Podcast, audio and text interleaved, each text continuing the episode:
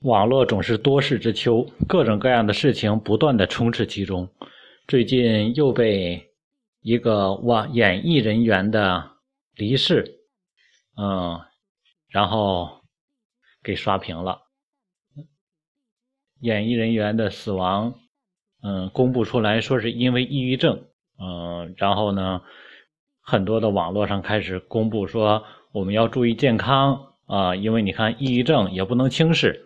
然后开始科普各种各样的抑郁症的表现、症状、原因，包括治疗，甚至于在教育领域，有的人都在转发：你的孩子受过抗抑郁的教育吗？我觉得很可怕的一种概念。为什么今天我们一直在想着各种术的概念，而没想到道的层面？我们一直在想着如何做事，怎么来解决问题，从来没想着我们去哪儿去，我们要到哪里去。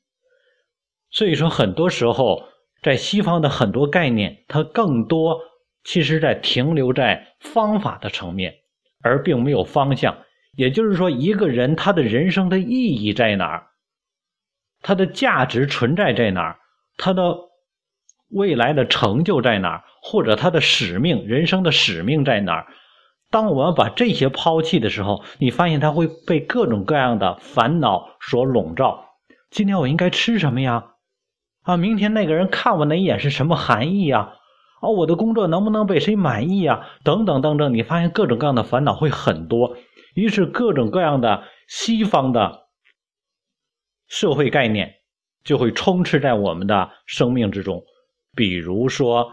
亚健康啦，比如说说你的孩子多动症啦，说你的孩子内向啦，说你的孩子是哪种血型啦，或者说你的孩子是哪个星座啦，什么巨蟹座啦啊，然后什么双子座啦啊，最可怕的是天平座啦等等的，处女座啦，哎，你会发现这些都在影响我们的判断。为什么？因为他们都能够在我的生命中。找到一些符合的因素，比如说，有的人说你是哪个星座的，所以说你是哪种性格特点的人，然后这时一自己一想，哎，对呀，我好像做这个事情的时候就爱往这方面想，我的周围的人际关系好像就是这种类型的。然后，抑郁症也是一样的概念，所有这些西方的这些。社会定义的词语出现的时候，你会发现都会出现大批的信众，他们都在追随着这些，在吹捧，并且增加它的证据性。也就是说，在没有出现这些词汇之前，我记得在我最初听见听到亚健康的时候，我从来没想过，在这个世界的人的身体状况中还有亚健康这个词语，那已经是。几十年前的事儿了，哦，当我听到的时候，是因为我开始接触营养，我开始学营养，然后说有一种状态叫做亚健康，百分之七十多的人都处于亚健康状态。我说什么是亚健康呢？原来就是你没有疾病，但是呢，你身体又不够活力。用现在回想起来，用中国的老话就是这个人精气神不太足。于是被定为亚健康状况，它是处于介于健康和亚健健康和疾病之间的一种状态。然后我发现，当这个词语出现之后，所有人都开始站队归类啊，原来我就是这个里边的。那你说为什么会出现这个词语呢？是因为西方在推行营养的概念，因为在营销上，我想要销售出我的东西，我必须让你知道需要，也就是我在创造创造。需求，否则你没有生病呢，你凭什么吃药呢？你这些又不是药，不能进药店销售。于是，这种商业洗脑衍生出了亚健康的状态。于是，很多人发现，原来我啊，我这是有原因的，我不是平白无故的，原来我是有需求的。于是，我要去消费。嗯，后来出现多动症，因为什么？因为。他控制不了，不是控制不了，是因为发现他静不下来，于是给你这一个症状命一个名。于是很多没有这个症状的也滥竽充数。我也是这样子的，为什么？因为你看我有一个我的生活之中有百分之二十的症状跟你说的症状是相近的，于是其他的百分之八十中还有百分之四十是介于相似和不相识之间，于是他会心理暗示，刻意的向这个症状去靠拢。所以说，在多动症这个词语出现之后，很多没有多动症状的孩子也被划到这个范围之内。后来确诊就是多动症，为什么？是因为他有很多被暗示，最终形成实质啊，由虚的变实了，这就是中医上的虚症，最后变成实症了。抑郁症很多也是，想当初崔永元出现抑郁症的时候。之前没有人知道抑郁症，一夜之间好像中国人突然发现还有这么一种症状，于是很多人开始先后的报报告，报告我也抑郁症，啊，一看你看你的状态就像抑郁症一样，于是成为街头上巷尾的流行的词语，很多没有的也开始变得有了，所以说我们经常来讲，就像中国的算命一样。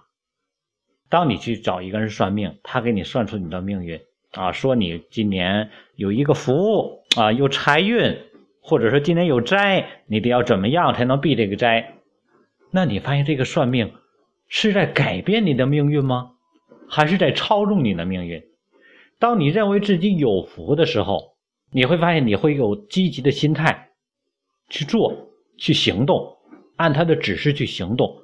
然后呢，每做一件事情，你都在去想，我是有福的，我是会得到的。于是你会发现，你在什么？按照自己臆想或者接受的暗示，再去按部就班的行使你的命运。所以说，最终来说是算命的这个结果，它操纵了你的命运。很多西方的词汇也操纵了很多人的命运，所以如果在教育中我们没有一个清醒的概念，而用西方的一些病态的词汇的概念，也就是说这些是什么？总结出一部分的症状，然后定义出一个名词来，用这种方式来去对待教育的话，那么孩子将成为可怜虫啊。他是被无知的家长给定义，然后再去拯救。就像说一个人，比如说腿疼，到了一个医院之后，那个医生没有办法，他没有更高的医术，他没有办法找到这个腿疼的病因。于是他说：“你这个腿疼是因为这块癌变了，得需要截肢，不然你的命保不住。”于是千辛万苦打麻药，还费了老劲帮你截肢了。恢复的很好，虽然没有了一只一只腿，但是你健康了，你活下来了。于是送个锦旗，哎呀，感谢呀，名医呀！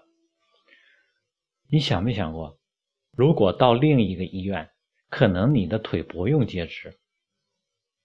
哦，就像我们听的那个笑话一样，有一个人的脚趾头变轻了，到医院之后，说你的脚趾头有癌变，切掉。哦，恢复之后。过段时间，另一个脚趾头又青了，又切掉。过段时间又青了，又切掉。最后一个脚掌全切掉了。然后回家之后发现，原来是自己的袜子掉色。这是一个很无稽的笑话，但是却在社会中不断的上演。所以说，今天在教育上，如果一个家长没有自己一个方向性的教育的思路的话，没有一个正确的世界观、正确的教育观、正确的生命观的话，那么误导了孩子，孩子痛苦的同时，家长还在孜孜不倦的给孩子灌药。其实他忽略了一点，孩子的病就是你惯出来的，你吃的这个药本身就是一种毒。所以说，我们不要在一些陌生的领域被感觉的专业去引领。心理学在中国，或者在我们的人生中，到底有多大的意义？有多大的积极的建设性的意义？我个人觉得是值得商榷的，啊，因为中国几千年没有心理学，中国有的是什么？只是自我修行、自我修炼，还有的只是什么？让我不断的反省，让我不断的去积极努力去做事。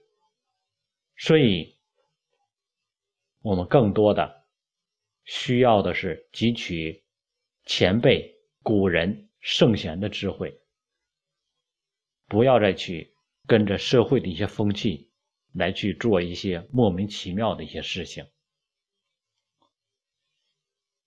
希望这样的一些词语，不再是让我们成为茫然的附庸的一些行为的一些依据。